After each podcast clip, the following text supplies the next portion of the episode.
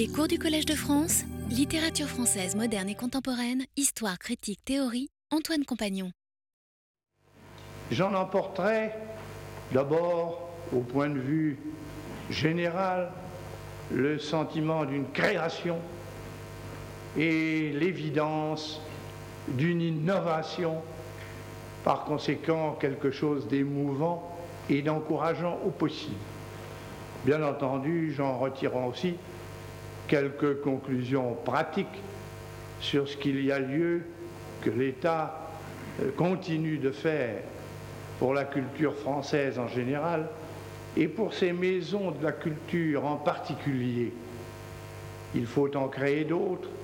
Un certain nombre étaient prévus par notre quatrième plan, d'autres le seront par notre cinquième.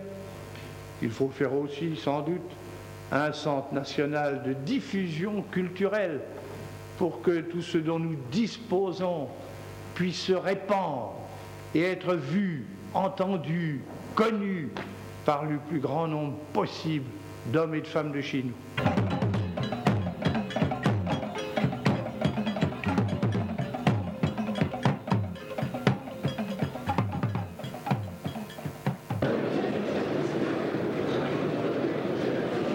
Nous voici donc dans l'histoire.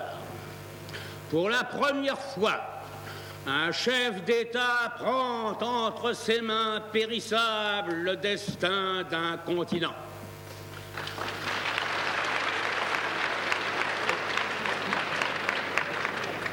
Jamais il n'était arrivé, ni en Europe, ni en Asie, ni en Amérique, qu'un chef d'État dit Ce qui est maintenant l'avenir de l'esprit, nous allons ensemble tenter de le faire.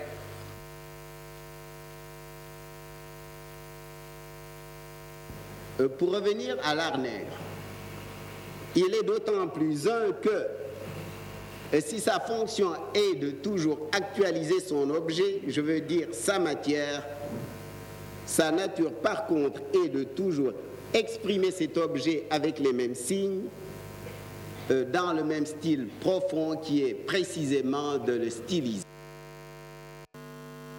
Vous avez compris que nous allons parler de Malraux aujourd'hui. Et vous venez de le voir et de l'entendre d'abord à Bourges, le 14 mai 1965, au cours d'une visite euh, à la Maison de la Culture de Bourges, qui avait été inaugurée un an auparavant, avec le général de Gaulle. Et dans le second extrait, euh, c'était à Dakar pour euh, l'ouverture du premier festival des arts nègres, le 30 mars 1966 et l'intervention d'André Malraux était suivie de celle de Léopold Sédar Sangor. Je vais donc vous parler de Malraux. 1966 est une, une grande année Malraux, euh, une année terrible. Il y a quelques semaines, je vous ai parlé de Mauriac et d'Aragon comme de deux des grands écrivains de ce moment-là. Et j'ai dit qu'il y en avait deux autres, Malraux et Sartre, que je laissais pour le moment de côté. Roland Barthes disait en 1980, peu avant de mourir, Maintenant les écrivains sont comme en recul. Il n'y a d'ailleurs plus de grands écrivains à proprement parler. Après Gide, il y a eu encore Malraux et Aragon. Et Barthes a répété ce, cette allusion à un couple, Malraux et Aragon, à plusieurs reprises. Vers la même époque, il disait, mais c'était une variante de cette idée, maintenant il y a des intellectuels, des professeurs, des gens qui écrivent, mais selon un statut un peu honteux. Mais il y a un homme qui fait la charnière, qui se situe justement au point de désagrégation historique de la littérature, c'est Sartre, dont il sera question la prochaine fois. Malraux aura 65 ans en novembre 1966. Il est euh, ministre de De Gaulle depuis 1958 et le retour au pouvoir du général. Les voici, à Bourges. Il est ministre d'État chargé des affaires culturelles depuis 1959. L'année est pour lui rude, dure, et je dirais à la fois dans la vie publique et dans la vie privée, c'est une année de crise, une année de transition et aussi une année de renaissance. Et comme d'habitude, semaine après semaine, c'est un, gros dossier que j'ouvre. J'ouvre le dossier le mercredi au lendemain du cours et je m'y plonge. Et quand j'arrive devant vous le mardi suivant, je, je, pourrais en fait vous parler trois heures de Malraux en 1966. Mais je ne peux pas le faire. Je me contenterai donc de quelques repères dans ce dossier. Et je dois reprendre les choses un petit peu en arrière à l'été de 1965, hein, puisque euh, c'est au fond, comme je l'ai souvent dit, la saison 65-66 euh, que je suis. Et je reprends au départ de Malraux le 22 juin 1965 pour l'été à Marseille, sur le Cambodge, pour Hong Kong, avec euh, le directeur adjoint de son cabinet, Albert Beuret. Malraux part euh, en croisière, congédié par le général de Gaulle, envoyé, parce qu'il doit prendre du repos. Dans les antimémoires, il dira par ordre des médecins, dans un rare aveu. Ce voyage a été tardivement transformé en mission officielle. Euh, Malraux trouvera sa lettre de mission à Pékin, même sa mission en Chine. Malraux part en juin 1965 dans un état de profonde dépression, à la fois politique, hein, de lassitude du travail administratif, et intime après une série de chocs très lourds depuis quelques années. La brouille avec sa fille en 1960, Florence Malraux, lorsqu'elle a euh, signé le manifeste des 121, euh, le décès de ses deux fils, en 1961 dans un accident de voiture, l'attentat de 1962 à Boulogne qui a blessé euh, la fille de ses propriétaires, et puis euh, une, euh, relation difficile avec sa femme, Madeleine Malraux, la veuve de son frère, d'un de ses deux frères, mort durant la résistance et l'occupation il survit avec euh, la médecine, l'alcool, la cigarette. Toute une année a été vécue sous ce signe. C'est le signe de l'année 65-66, selon un propos qui est prêté à Méry, personnage de fiction dans les anti-mémoires, et c'est une addition un peu plus tardive de 1972 dans les anti-mémoires, mais qui dit bien l'état d'esprit de cette année. Je ne peux plus supporter de vivre et je ne me tuerai sans doute pas. C'est donc un état de survie ou de mort impossible. Malraux n'a pas écrit de grands livres depuis 1958 et lorsqu'il part en croisière, c'est avec le projet de réviser le musée imaginaire. Or, il se met à écrire frénétiquement après le Caire. L'idée des antimémoires serait née au pied de la grande pyramide, suivant l'incipit qu'on trouve dans l'un des premiers chapitres des anti-mémoires. Ici, je n'attends de retrouver que l'art et la mort. On peut parler d'une illumination, d'une révélation, d'une sorte de ravissement au Caire le 26 juin 1965, et c'est le déclenchement d'une nouvelle campagne d'écriture de Malraux qui ne s'interrompra euh, qu'avec euh, la mort en 1976. Au fond, c'est l'ouverture de 11 années d'écriture qui donnera non seulement les anti-mémoires, mais la suite euh, des textes du mémorialiste, hein, les chaînes qu'on abat, la tête d'obsidienne, Lazare et hôte de passage, jusqu'à une nouvelle édition de, des anti-mémoires en 1976 et de l'accord et la souris qui rassemble la suite des anti-mémoires peu avant de mourir, sous le titre d'ensemble de Miroir des limbes. Malraux dit euh, dans les premières pages des Anti-Mémoires qu'il voyage dès lors dans l'espace et dans le temps conjugués, et beaucoup des Anti-Mémoires sont une euh, visite ou une nouvelle visite de sa jeunesse qui justifie tout le mouvement de va-et-vient du livre. Le voyage continue par des escales à Aden, Karachi, Bombay, Colombo, puis Singapour, chacune rameutant les souvenirs. À Singapour, le Cambodge est éperonné à l'entrée du port et il est immobilisé pour un mois. Après trois semaines de voyage, Malraux et son directeur adjoint de cabinet, chef de cabinet adjoint, rejoignent Hong Kong par avion à la mi-juillet, où il trouve son invitation officielle pour la Chine et poursuit vers Canton et Pékin. C'est là qu'a lieu le fameux entretien avec euh, Mao Tse-tung le 3 août 1965, dont voici quelques images. Puis avec euh, Chu Enlai. Au retour, euh, Malraux séjourne en Inde, où il donne un discours sur la culture à Bénarès lorsqu'il reçoit un doctorat honoris causa le 11 août. Et puis il revient par euh, Téhéran, où il fait une brève escale et rend compte de son voyage au Conseil des ministres du 18 août.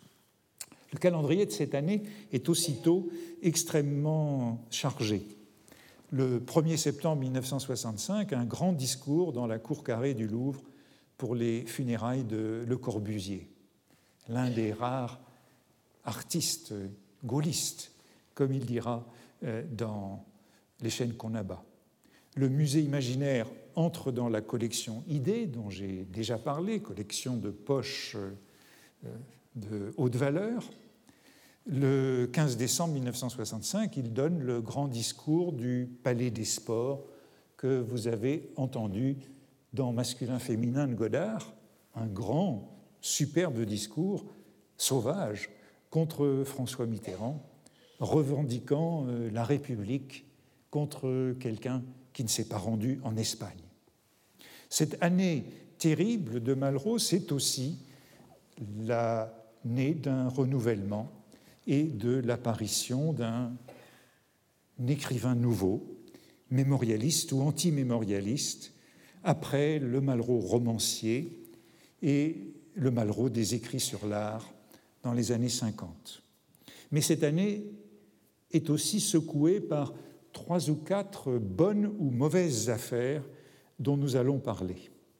Reste que la grande affaire au cours de cette année 1965-1966 est la composition des anti-mémoires qui seront publiés en septembre 1967, c'est-à-dire exactement à la même date que Blanche ou l'oubli, dont j'ai parlé naguère, et avec euh, lequel?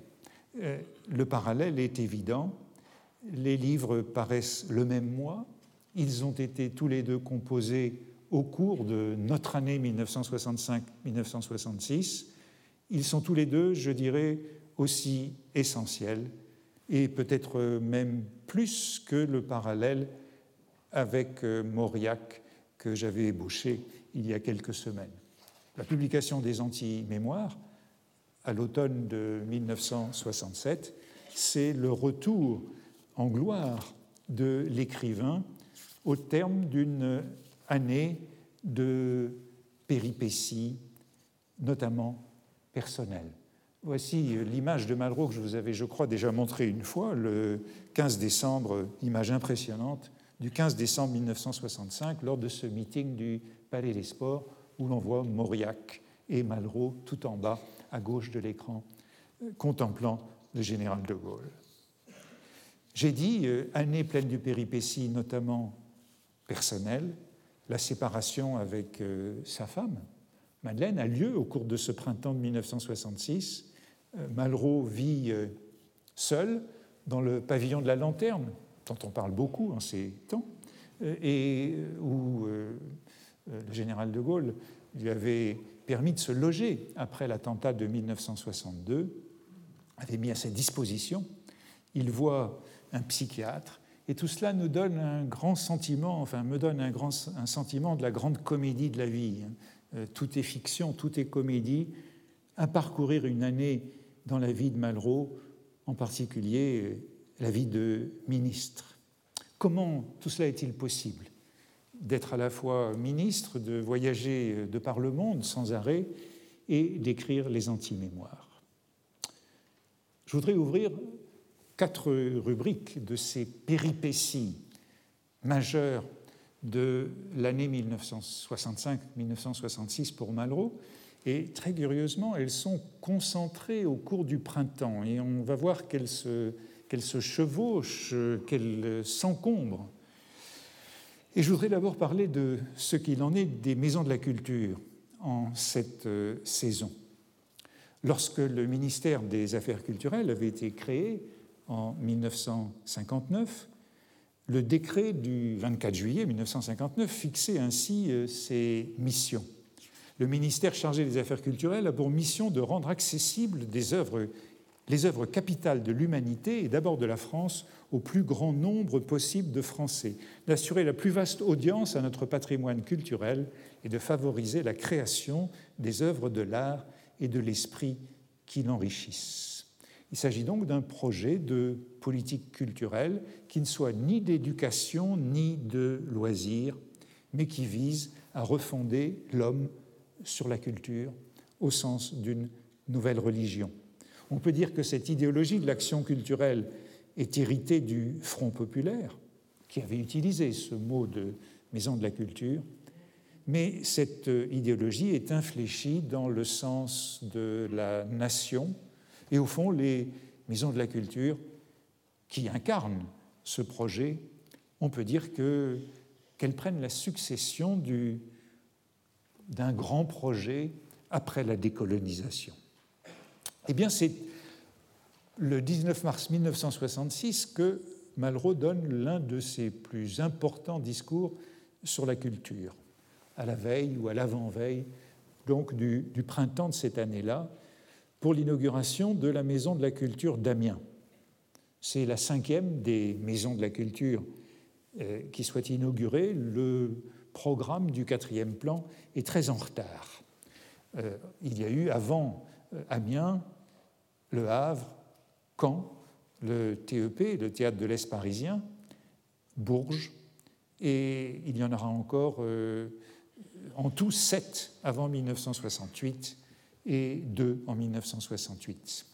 C'est le plus grand discours de Malraux sur la culture et ses maisons, un discours de près d'une demi-heure qui répète un argumentaire que Malraux a rôdé en tant d'autres occasions, et c'est le sommet de sa politique culturelle, se plaçant d'emblée à un niveau très élevé d'ambition, en même temps qu'il rejoint un débat français ou franco-français entre Paris et la province. Voici ses premiers mots.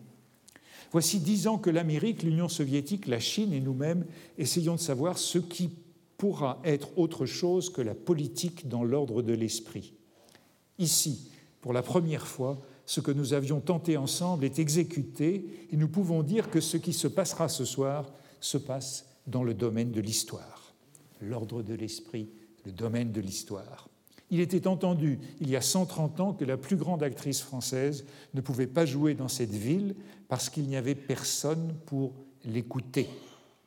Vous êtes tous ici, et combien d'Amiénois le seront là après vous Vous êtes plus nombreux comme abonnés de cette maison qu'il n'y a d'abonnés à la comédie française. À Bourges, qui a deux ans d'existence réelle, il y a 7000 abonnés, et Bourges a 60 000 habitants. Rien de semblable n'a jamais existé au monde, sous aucun régime, Jamais 10% d'une nation ne s'est trouvé rassemblée dans l'ordre de l'esprit. Si l'ambition est démesurée, voici Malraux à Amiens ce 19 mars 1966, c'est qu'il s'agit de répondre à un changement absolu, absolument total de civilisation survenu depuis une génération.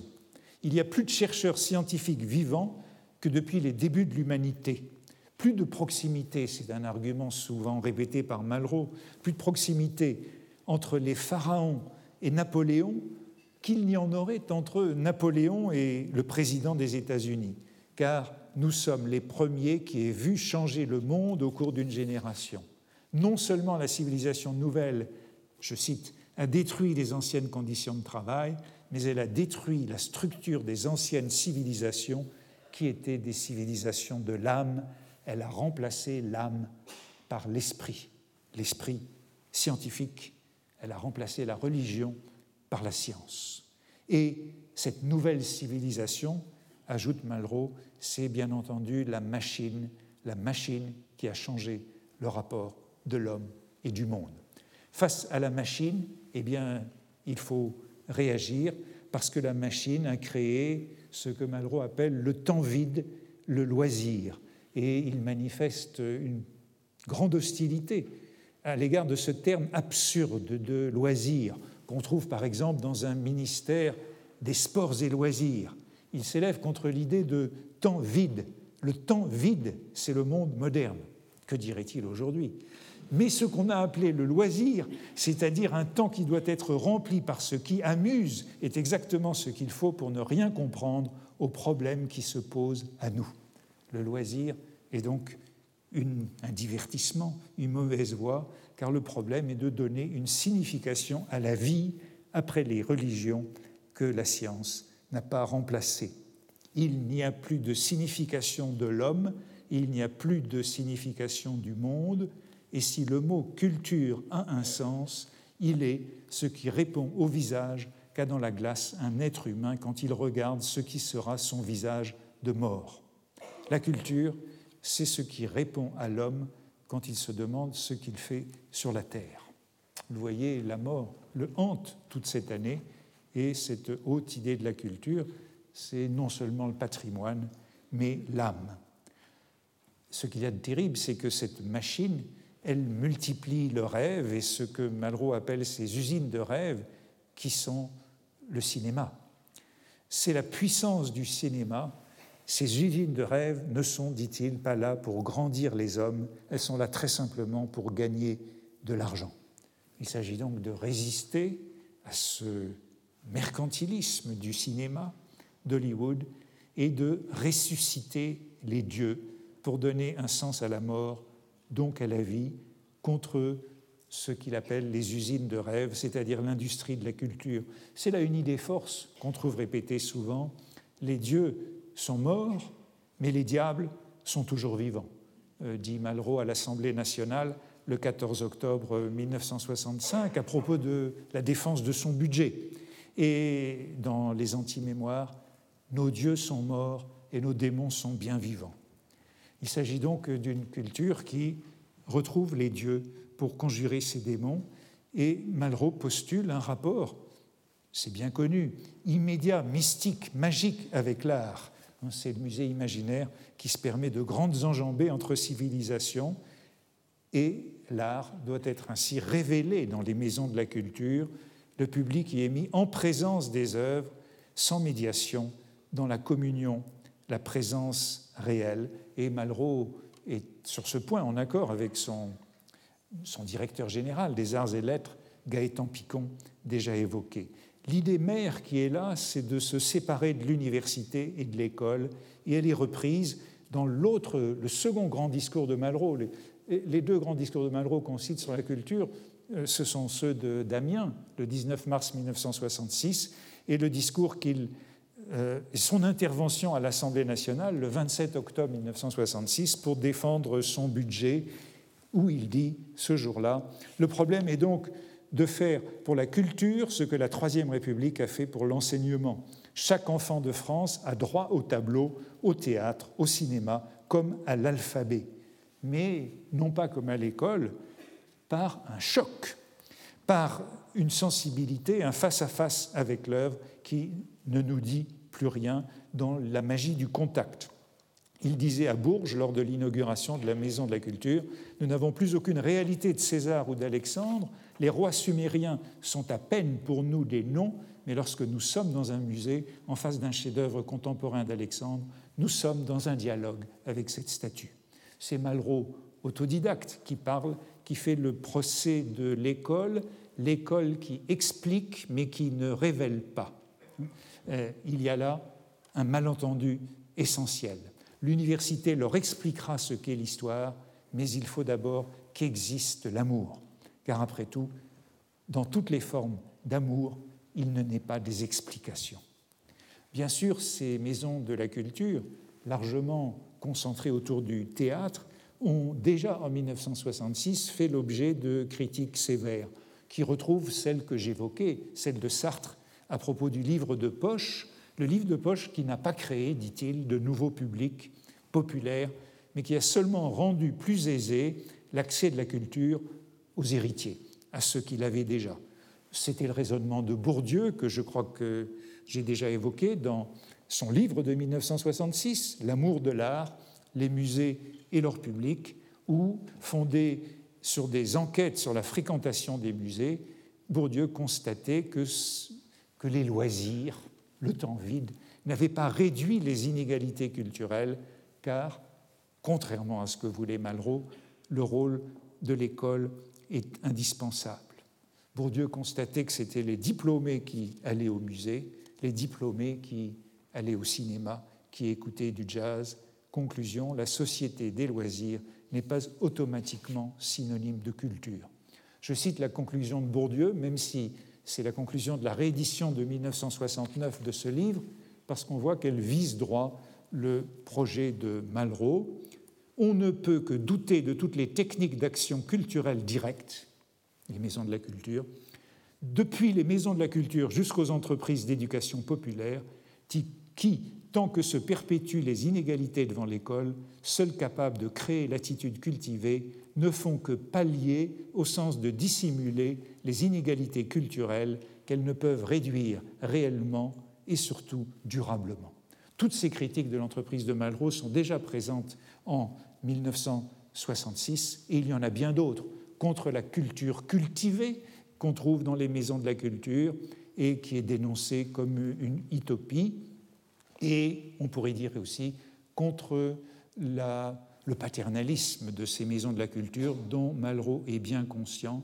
Une maison de la culture, dit-il à Amiens, se définit par l'audience qui la constitue. Hors de cela, on crée des paternalismes parfaitement inutiles. Il y a bien d'autres choses dans ce discours, mais je dois passer, sinon je ne parlerai que de cela, sur la mission universelle de la culture française, qui est profondément affirmée dans ses propos, et aussi dans une idée, euh, je la cite quand même puisqu'elle fait l'actualité de ces derniers mois, sur la culture pour tous ou la culture pour chacun. On discute beaucoup de cette dialectique aujourd'hui. Malraux avait déjà donné sa réponse. Il faut donner sa chance à chacun en France et non pas donner leur chance à tous comme en Union soviétique. C'est ce qu'il répète euh, le 27 octobre 1966 dans son intervention à la Chambre, dont j'extrais ceci, puisque c'est l'essentiel de son action culturelle. La Maison de la Culture est en train de devenir, la religion en moins, la cathédrale, c'est-à-dire le lieu où les gens se rencontrent pour rencontrer ce qu'il y a de meilleur en eux. Il s'agit de faire ce que la Troisième République avait réalisé avec l'école, etc. Il y a deux façons de concevoir la culture l'une en gros que j'appellerai soviétique, l'autre démocratique, mais je ne tiens pas du tout à ces mots. Ce qui est clair, c'est qu'il y a la culture pour tous et qu'il y a la culture pour chacun. Et il poursuivait en disant, c'est une image fameuse, ne jouons pas à créer une maison de la culture par an, bien gentiment, agissons sérieusement en sachant, mesdames, messieurs, que ce que je vous demande, c'est exactement 25 km d'autoroute image qui restera, celle de la culture, toutes les maisons de la culture en France pour 25 km d'autoroute. Le rêve est cependant resté inabouti, les critiques étaient déjà nombreuses et les conflits entre les maisons de la culture et les municipalités qui cofinançaient. Et par exemple, en octobre 1965, lors du débat à l'Assemblée nationale sur le budget des affaires culturelles, cette intervention de Christian Bonnet, alors député du MRP du Morbihan, futur ministre de Giscard d'Estaing, qui dit Monsieur le ministre, croyez-vous que ce soit à travers Arobal, je pense qu'il parle d'Arabal, Russante, Gombrowicz et Max Frisch que l'on puisse attirer au théâtre, que l'on puisse donner le goût du théâtre à un certain public qui l'ignorait jusqu'à présent? Je crois pour ma part que Molière, Marivaux, Musset et pourquoi pas Feydeau sont plus à même de gagner les masses que ne peuvent le faire ces œuvres abstruses, complexes, étranges, déprimantes.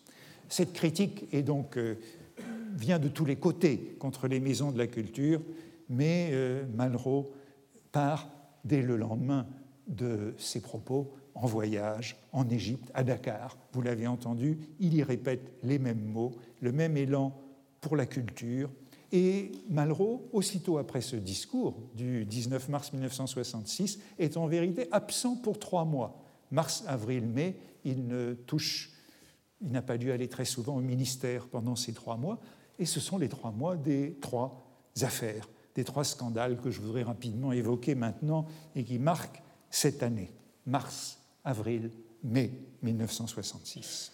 Le premier scandale, je pense que je peux aller vite, c'est celui de la religieuse de Diderot et de Rivette. Euh, il a déjà été évoqué par deux de mes invités, Philippe Roger et Antoine Debac, la semaine dernière, et euh, nombreux parmi vous ont été ceux qui ont revu euh, hier soir la religieuse à l'école normale. Ce scandale date du printemps 1966. Il éclate pendant que Malraux est à Dakar pour ce premier festival des arts nègres mais l'affaire couvre depuis l'automne au moins. En, 1900, euh, 1760, hein, Diderot parlait de son œuvre comme du plus de la, d'une, une, je crois, je ne crois pas qu'on ait écrit une plus effroyable satire des couvents.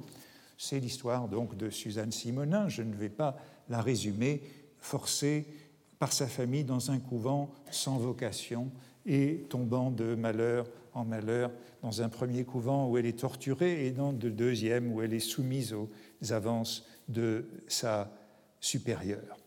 Le roman a été adapté au théâtre en 1960 par Jean Gruot et Rivette a décidé très rapidement d'en faire avec Gruot, qui était déjà le scénariste de son premier film, Paris nous appartient, euh, d'en tirer un film. Euh, un premier producteur a présenté le scénario à la commission de contrôle, hein, donc à la précensure, en 1962 pour demander un avis. Et l'avis a été euh, très, comment dire, euh, très, comment dire, a été une mise en garde très sévère le président de la commission lui fait savoir que le film, je cite, s'il était réalisé nonobstant l'express mise en garde qui vous est présentement signifiée, risquerait d'encourir une interdiction totale en raison du caractère attentatoire au respect de la sensibilité d'une grande partie du public et des troubles éventuels que sa projection pourrait susciter. Le scénario est dès lors euh, abandonné pour quelques années, mais il est mis en scène au théâtre avec, au, studio des Champs-Élysées, la salle d'Antoine Bourseillet, ami de Godard, avec Anna Karina, alors la femme de Godard, dans le rôle de Suzanne Simonin. Au studio des Champs-Élysées, la pièce ne provoque aucun scandale, mais elle n'a aucun succès. En mai 1963, Georges de Beauregard, qui est le producteur de la Nouvelle Vague, reprend le projet. On consulte des autorités ecclésiastiques comme le père Lepoutre, qui avait été conseiller de Léon, pour Léon Morin prêtre, autre film Nouvelle Vague qui avait fait scandale. On consulte Jean d'Ormesson, qui est à la commission de censure chargée des problèmes culturels. Et en 1963, nouvelle lettre du président de la commission qui prend acte des modifications du scénario, de la longue introduction didactique qui restitue l'histoire dans son cadre, mais qui maintient que le film reste de nature à heurter les convictions d'une partie importante du public. Beauregard décide néanmoins d'aller de l'avant à l'automne de 1965, dépose un dossier de réalisation au CNC, le Centre national du cinéma, consulte des religieux qui demandent simplement que l'histoire soit bien datée, l'époque précisée, mais cela tombe dans la campagne électorale et Alain Perfit, ministre de l'Information, est soumis à, un déluge de lettres de protestation. Il faut ajouter que dans la campagne électorale, De Gaulle n'était pas sûr des voix catholiques en face de Le Canuet et du MRP, et qu'au fond, on pourrait dire que toute cette affaire est un peu la faute de Le Canuet. Le film suscite des rumeurs et des inquiétudes. On lit dans le Nouvel Observateur du 1er décembre 1965 La religieuse privée de sortie. Ce n'est pas la hiérarchie catholique, alors au bout du Concile du Vatican, qui monte l'affaire, mais euh, les associations de religieuses, la présidente de l'Union des supérieurs majeurs, qui écrit au ministre de l'Information en octobre 1965 pour lui faire part de l'inquiétude des 120 000 religieuses de France devant la menace d'un film blasphématoire qui déshonore les religieuses. Le ministre lui répond, hein, on est donc dans la campagne électorale, Je partage entièrement les sentiments qui vous animent, aussi je tiens à vous donner l'assurance que je n'utiliserai pas, que je n'hésiterai pas à utiliser dans leur plénitude les pouvoirs qui sont les miens. Il y a une intense euh, campagne qui est déclenchée. L'association des parents d'élèves de l'enseignement libre demande l'interdiction du film. Les anciennes élèves de nombreux établissements religieux sont invités à écrire au ministre. Plusieurs centaines de milliers de lettres arrivent sur le bureau de Perfit et sont également envoyées à Madame de Gaulle. Euh, on pourrait penser que la campagne électorale étant terminée, eh bien, l'élection étant gagnée par De Gaulle, le dossier pourrait passer, et pourtant, le danger revient. Euh, Rivette a modifié le scénario, le titre, ça ne s'appelle plus La religieuse, mais Suzanne Simonin, la religieuse de Diderot. au début, il y a de longs cartons, des, documents d'époque, des citations de Bossuet et de Bourdaloue contre les, vocations forcées, une couverture du roman en 10-18, mais tout cela ne suffit pas, ne suffit pas.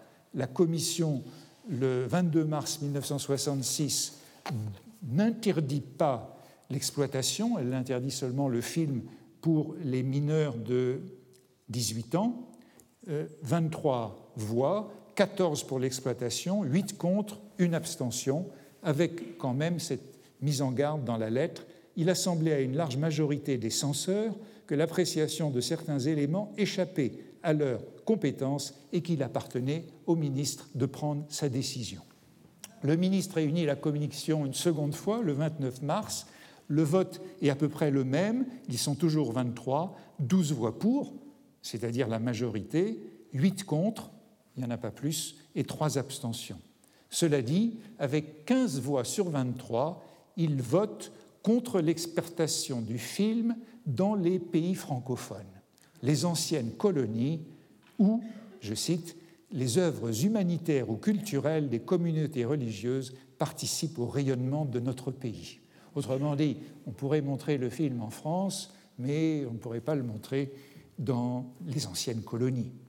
L'avis n'étant que consultatif, le nouveau ministre, Yvon Bourges, qui a remplacé Perfit dans le nouveau gouvernement de Pompidou en janvier 1966, prend une décision négative et interdit le film.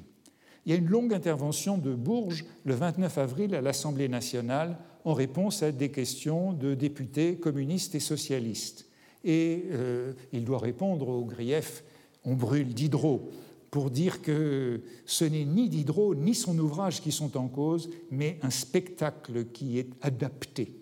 Il insiste aussi sur le fait qu'il s'agit de protéger l'ordre public et d'une sanction commerciale nullement d'un jugement esthétique. Et voici sa péroraison, car qui peut croire sincèrement qu'il s'agit de rétablir l'Inquisition, de renier la République, de bâillonner la liberté, si c'est vous, messieurs du Parti socialiste, c'est que vous avez bien oublié les responsabilités et les obligations d'un gouvernement, si c'est vous, messieurs du Parti communiste, c'est que l'humour en France n'a pas perdu ses droits. Et on citera un peu plus loin Signavski et Daniel, et le député communiste rappellera le congrès d'Argenteuil qui, en mars 1966, le congrès, le comité central d'Argenteuil, qui en mars 1966 vient de donner le droit à la liberté de création et d'expression artistique et littéraire. Bourges tentait de diviser l'adversaire en rappelant que sous la quatrième République, on avait censuré deux fois plus de films chaque année que euh, sous la Ve République, et qu'on n'avait jamais censuré autant de films en France que lorsque François Mitterrand était secrétaire d'État à l'information en 1948-1949. les députés cherchent aussi à diviser le gouvernement en disant qu'à ce compte-là, si on doit interdire ce qui ne plaît pas à certains citoyens, eh bien, il faudrait interdire les idées Chatterley préfacées par André Malraux. Cette euh, interdiction déclenche une vaste campagne de presse. Euh, le 4 avril est lancé un manifeste des 1789 qui rassemble de nombreuses signatures qui ont été évoquées la dernière fois par Antoine Debac. La presse communiste est très active dans cette euh, campagne, mais aussi l'Express et même Claude Mauriac écrit dans le Figaro et bien sûr le Nouvel Observateur. Mauriac, François Mauriac, dans son bloc-notes du jeudi saint 7 avril 1966, condamne le monde clérical parti en guerre contre un film qu'il n'a pas vu et sans savoir de quoi il retourne. Tandis que Julien Green, dans son journal, parle avec un prêtre de la religieuse et ce prêtre met, non sans raison, ce livre au tout premier rang des chefs-d'œuvre du XVIIIe siècle. La réaction la plus violente, c'est celle de Godard. Je n'y reviendrai pas. Euh, Antoine Lebac vous l'a longuement cité euh, la semaine passée, et certains d'entre vous ont même applaudi, ce qui m'a déconcerté. Euh, c'est une lettre très violente contre Malraux. Malraux n'était pas là, Malraux était en Égypte pendant tout cet épisode, et puis à Dakar. Mais cette lettre que voici dans le Nouvel Observateur se terminait par ces mots Rien d'étonnant à ce que vous ne reconnaissiez plus ma voix quand je vous parle. Il avait cherché à lui téléphoner, mais Malraux était au Caire. À propos de l'interdiction de Suzanne Simonin, non, rien d'étonnant dans cette lâcheté profonde. Vous faites l'autruche avec vos mémoires intérieures. Mémoires intérieures, c'est le titre de Mauriac, non de Malraux, mais je suppose qu'on commence à parler de ces anti-mémoires. Malraux, néanmoins, refusant la censure, ne s'oppose pas à ce que la candidature du film soit proposée pour représenter la France au Festival de Cannes, et on a une lettre de lui soutenant la candidature du film. Le film est choisi, ça c'est sous le dessin, sous l'article de la lettre de Godard, voilà l'illustration de Follon dans le Nouvel Observateur. Et euh, demi-victoire de Malraux à Cannes, reconnaît le Nouvel Observateur, puisque le film y est montré. Bon, je n'insisterai pas sur l'épilogue, qui est que la décision a été cassée et que le film est sorti un an plus tard, en 1967, après une affaire qui lui avait fait une immense publicité. Le film a enregistré 165 euh, 000 entrées en plein été, en juillet et août 1967. Et voici une dernière illustration, c'est celle de Maurice Henry en juin 1966 euh, à propos de, dans la revue Cinéma à propos de cet épisode.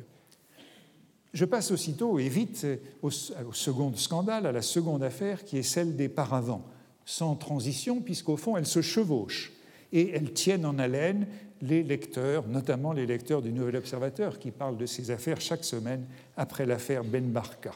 C'est la pièce de Genet qui est créée à l'Odéon, Théâtre de France, par la compagnie Renaud Barrault, dans une mise en scène de Roger Blin, le 16 avril Roger Blin avec Jean Genet, le 16 avril 1966. Et cette pièce est elle aussi d'abord accueillie sans scandale.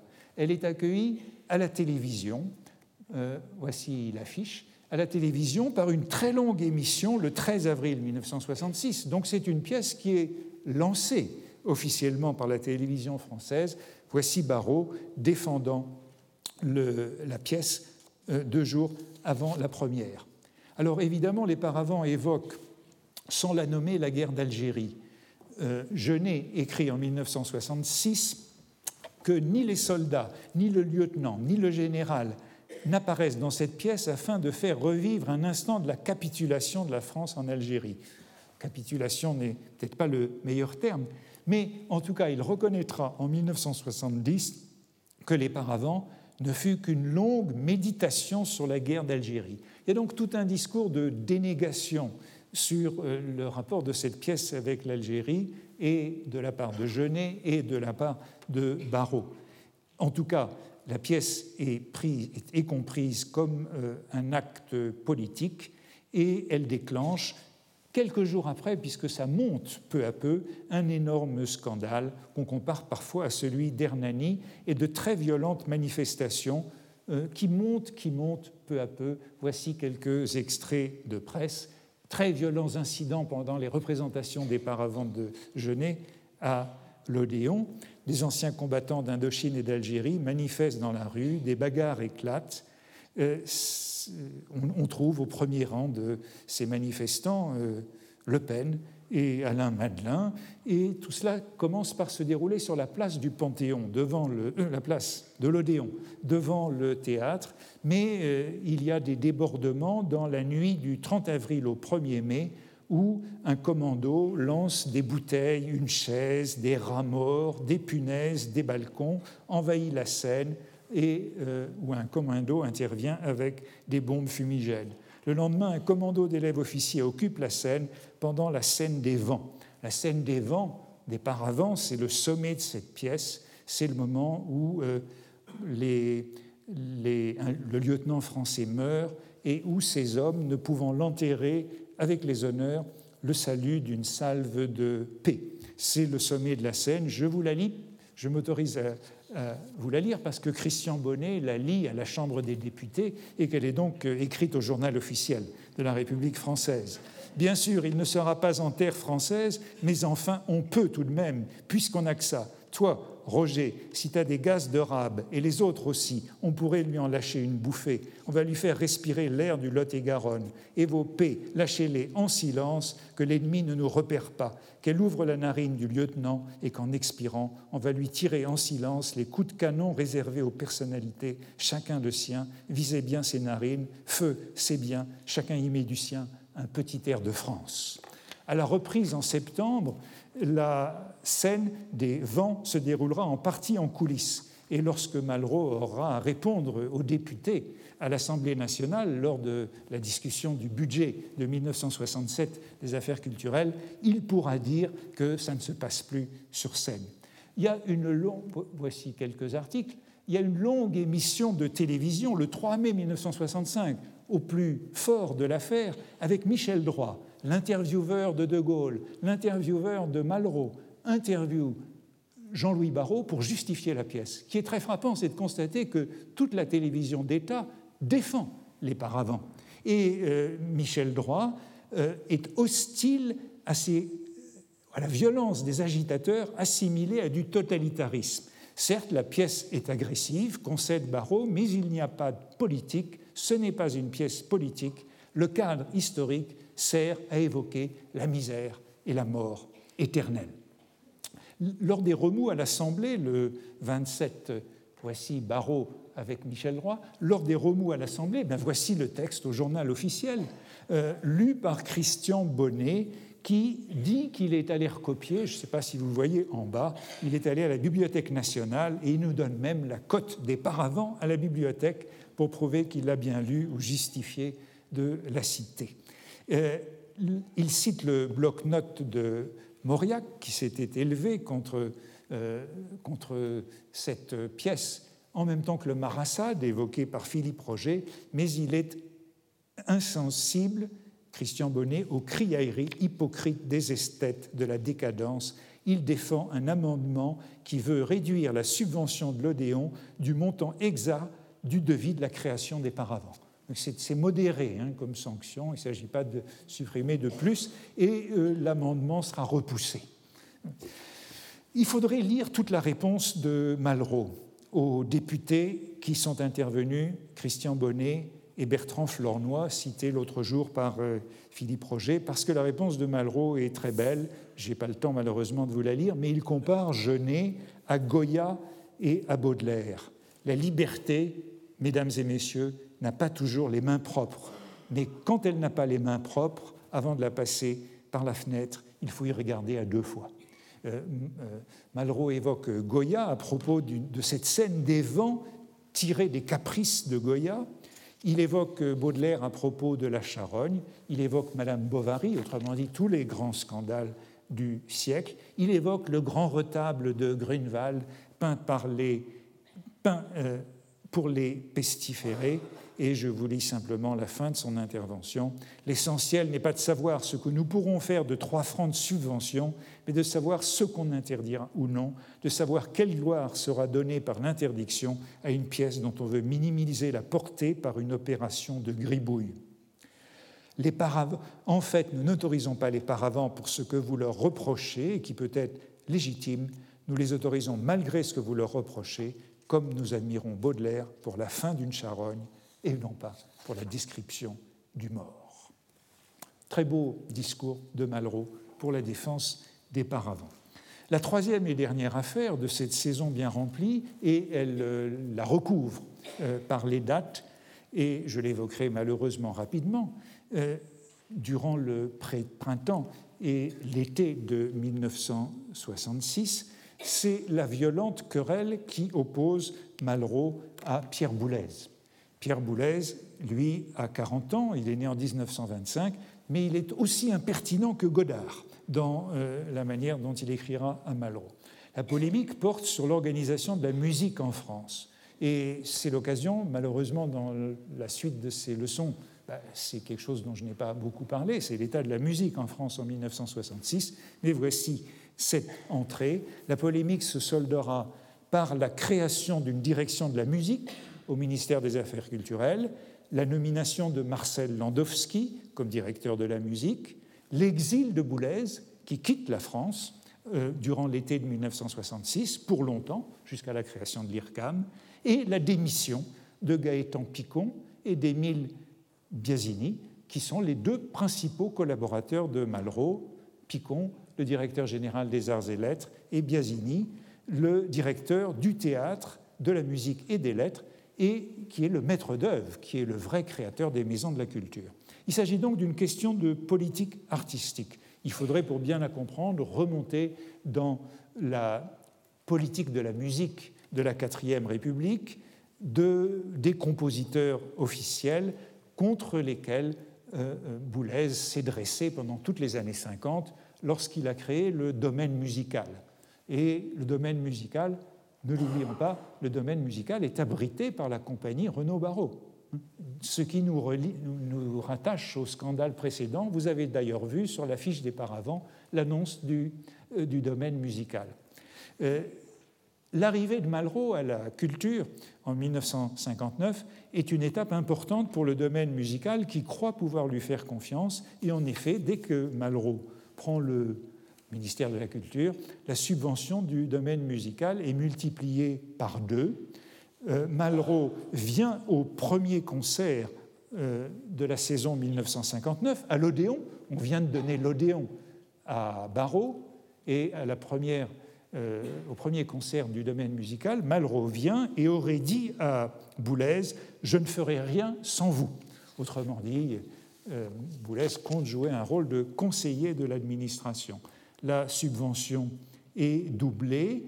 Le concert qui ouvre la saison 1963 est transmis intégralement à la radio. Euh, Boulez a d'excellentes relations avec Picon et Biasini, donc les deux collaborateurs les plus proches de Malraux. Le 14 octobre 1965, c'est toujours l'occasion donc de ces interventions de Malraux à l'Assemblée nationale lors de la présentation du budget des affaires culturelles. À une réponse d'un député, il se laisse aller à dire, c'est une réponse célèbre, je vous la cite, en ce qui concerne la musique, là, messieurs, vous avez les uns et les autres parfaitement raison. Il y a une part de carence de l'État, mais il y a aussi, il faut bien que vous vous le disiez, quelque chose d'assez étrange, c'est qu'on ne m'a pas attendu pour ne rien faire. En effet, euh, on faisait peu pour la musique jusque-là, mais Malraux, dans cette année 1965-1966, décide d'agir pour la musique. En vérité, il y a des manifestations de musiciens importantes dans ces années 65-66 et en particulier des protestations contre la politique de Malraux en matière de musique qui a consisté jusque-là à passer des commandes à Messiaen et il y a une grande commande de 65, Et expecto resurrectionem mortuorum, une œuvre pour orchestre qui a été créée en audition privée en mai 1965 à la Sainte-Chapelle devant le ministre et dans une grande célébration que l'opposition qualifie de pharaonique dans une audition publique en juin 1965 dans la cathédrale de Chartres, en présence de De Gaulle.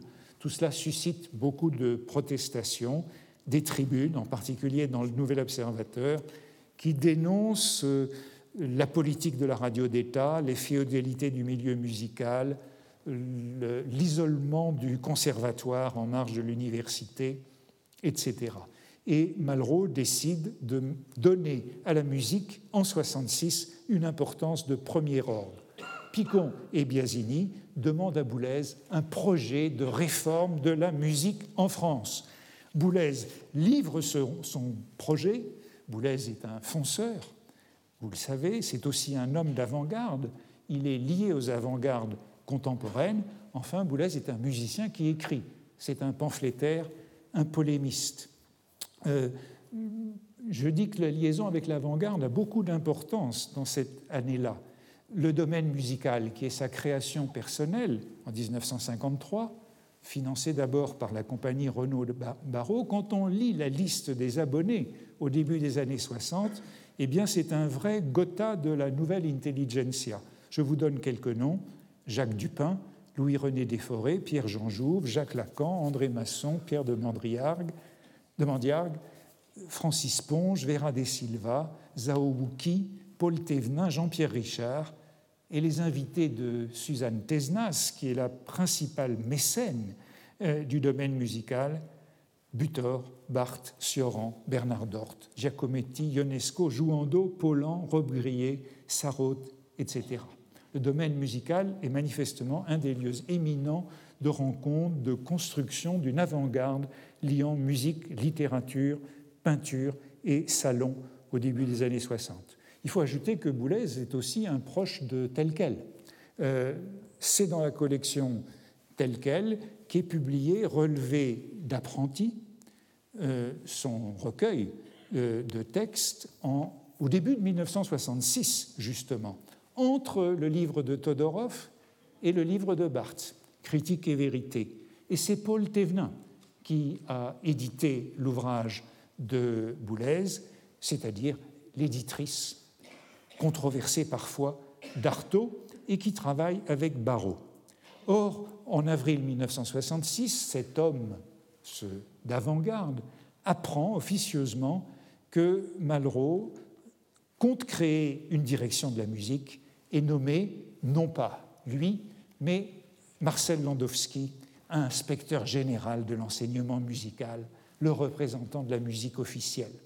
Malraux, Boulez écrit à Malraux le 24 avril 1966. On est donc en pleine affaire Rivette et au début de l'affaire Genet. Une lettre de trois pages où il tente de le faire revenir sur sa décision. Il lui dit qu'il a déféré au vœu du Comité national de la musique. Ce comité national, c'est l'abomination des abominations. L'on retrouve d'un côté tous ceux qui ont lutté pour que la musique contemporaine se développe et trouve enfin sa place, et de l'autre ceux qui ont combattu parfois férocement pour leurs privilèges. Finalement, écrit Boulez, il s'agit d'un choix fondamental entre un conservatisme rétrograde borné et l'espoir d'une culture musicale audacieuse et rajeunie. Et puis il termine par, euh, en disant à Malraux, au fond, vous n'y connaissez rien en musique, Excusez-moi de vous l'avouer franchement, je suis profondément déçu de vous voir ainsi circonvenu par un esprit académique qui, dans un domaine où vous seriez plus personnellement concerné, vous ferait horreur. Boulez a peu de chances de l'emporter avec de tels arguments, bien peu politiques, et il apprend quelques jours plus tard que cette euh, nouvelle direction est donc confiée à Landowski. Que fait-il? Eh bien, il publie, comme tout le monde, un article dans le Nouvel Observateur. N'ayant pas reçu de réponse à sa lettre, il publie un article d'une extrême violence Pourquoi je dis non à Malraux le 25 mai 1966 avec un surtitre du Nouvel Observateur, Le reniement de Saint-André? Il parle de décision de compromis, la pire, n'ayant pas voulu désavouer Biasini, mais ayant désiré obtenir la paix du côté des musiciens officiels. Et il annonce sa mise en grève totale face à toute collaboration française. Je refuse de collaborer avec tout ce qui, de près ou de loin, en France ou à l'étranger, dépend de l'organisation officielle de la musique Je fais donc grève en regard de tout ce qui est organisme officiel de la musique en France. Vous voyez que c'est encore une sale affaire pour Malraux qui se termine en août 1966 par un échange de lettres d'une extrême sécheresse, comme vous allez le voir. Euh, euh, Boulez, qui dirige Parsifal à Bayreuth, reçoit à la mi-août 1966 de Malraux cette lettre. Monsieur, à mon retour, on me remet une lettre de vous datée de fin avril, quatre mois après. Et vos articles que j'ai mentionnés, le ton des derniers me dispense de répondre à la première. Bien à vous. À quoi euh, Boulez répond le jour même Monsieur, la lâcheté dispense toujours de répondre, surtout lorsque le retard et la négligence l'ont précédé, voire préparé. Lâcheté, c'était déjà le mot de Godard contre Malraux. Voyez que les scandales abondent et malgré tout, les anti-mémoires, c'est l'essentiel, auquel Malraux travaille toute l'année et qui paraîtront en 1967. Ce n'est pas une chronique de 1965-1966, certes, on n'y trouve rien de tel que dans Blanche ou l'oubli euh, d'Aragon. On est de plein pied dans l'intemporel. Par exemple, regardant une figurine bleue portant au cou des femmes au musée des Antiquités du Caire, soit en juin 1965, soit en mars 1966, lorsqu'il y retourne, Malraux observe. Elle porte la date 1965, 12e Empire. La symétrie dans le temps me fait depuis longtemps rêver. Quels ont été les événements de 1965 avant Jésus-Christ? C'est un thème qui revient souvent dans les anti-mémoires. Avec Malraux, on est en même temps en 1966, avant et après Jésus-Christ, et partout entre les deux. Ça me donne un sujet de cours pour l'an prochain, 1966, avant Jésus-Christ cette fois, mais euh, je prendrai la même liberté que Malraux avec euh, les dates. On est donc au plus loin de la chronique et de l'écume des jours. Peut-être la seule rencontre porte sur la guerre du Vietnam qui euh, figure dans les deux livres. J'ai peu de temps pour continuer à vous parler de cette année de Malraux, mais voici quelques images de cette année encore. Grande exposition Picasso qui est inaugurée le 27 octobre 1900, euh, le 18 novembre 1966, pardon, euh, au Grand et au Petit Palais à la Bibliothèque nationale. Grande rétrospective montée pour les 85 ans de l'artiste. Euh, voici Malraux, l'inaugurant. Euh, l'ennui, c'est qu'on a oublié d'inviter Picasso. Et que Picasso écrit à Malraux un télégramme Me croyez-vous mort? La réponse de Malraux est digne de Clapic et bien significative de son état d'esprit au cours de cette année 1966. Me croyez-vous ministre? Elle rappelle la visite à Nehru en 1958, relatée dans les anti-mémoires. Nehru qui lui dit Ainsi, vous voilà ministre? Mal armé, lui répondis-je, racontez ceci. Une nuit, il écoute les chats qui conversent dans la gouttière. Un chat noir inquisiteur demande à son chat, à lui, Brave Ramin Agrobis, et toi, qu'est-ce que tu fais? En ce moment, je feins d'être chat chez Malarmé. Beaucoup d'autres comédies de cette année 66-67, mais je voudrais presque terminer avec, euh, oui, je peux encore, ces quelques images d'inauguration tout en début 1967. Il va de soi, monsieur le vice-premier ministre, que la France remercie votre pays pour avoir envoyé ici tous ces objets. C'est une marque d'amitié dont je parlerai tout à l'heure. Mais l'exposition même vient de m'étonner beaucoup, comme vous-même, car nous avons vu ces objets depuis longtemps au Caire, mais enfin, nous ne les avions pas vus dans d'autres conditions. Et ce qui paraît ici, dans cette présentation si particulière, c'est l'incroyable leçon que l'Égypte aura pu donner sur la vie. On a écrit depuis Champollion que c'était le pays de la mort. Cet art qui est si souvent funéraire n'est à peu près jamais proprement, funèbre. Autrement dit, l'Égypte n'a jamais connu le squelette. Ce qu'elle allait chercher dans la mort, c'était précisément la suppression de la mort, le fait de concevoir la vie humaine comme une éternité. Vous revoyez comme moi la fresque de la reine Nefertari. Elle va passer dans l'au-delà et elle joue toute seule parce que le personnage qui joue avec elle aux échecs et qui joue son destin, c'est le destin lui-même.